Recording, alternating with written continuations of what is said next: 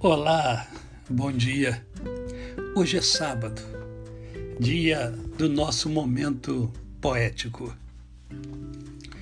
E eu recebi uma poesia de uma prima muito querida, Ione, e essa poesia ela é muito profunda.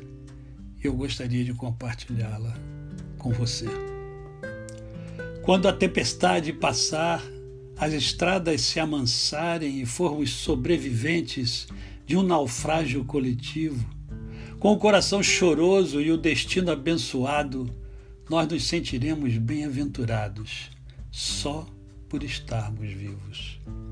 E nós daremos um abraço ao primeiro desconhecido e elogiaremos a sorte de manter um amigo. E aí, nós vamos lembrar tudo aquilo que perdemos e de uma vez aprenderemos tudo o que não aprendemos. Não teremos mais inveja, pois todos sofreram. Não teremos mais o coração endurecido, seremos todos mais compassivos. Valerá mais o que é de todos do que o que eu nunca consegui. Seremos mais generosos e muito mais comprometidos nós entenderemos o quão frágeis somos e o que significa estarmos vivos. Vamos sentir empatia por quem está e por quem se foi.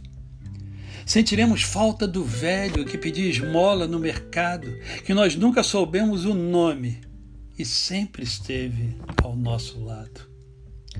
E talvez, e talvez o velho pobre fosse Deus disfarçado mas você nunca perguntou o nome dele, porque estava com pressa. E tudo será milagre, e tudo será um legado, e a vida que ganhamos será respeitada. Quando a tempestade passar, eu te peço, Deus, com tristeza, que você nos torne melhores como você nos sonhou. Esse poema foi escrito durante a epidemia de peste em 1800.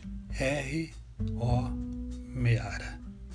A você, o meu cordial bom dia. Eu sou o pastor Décio Moraes.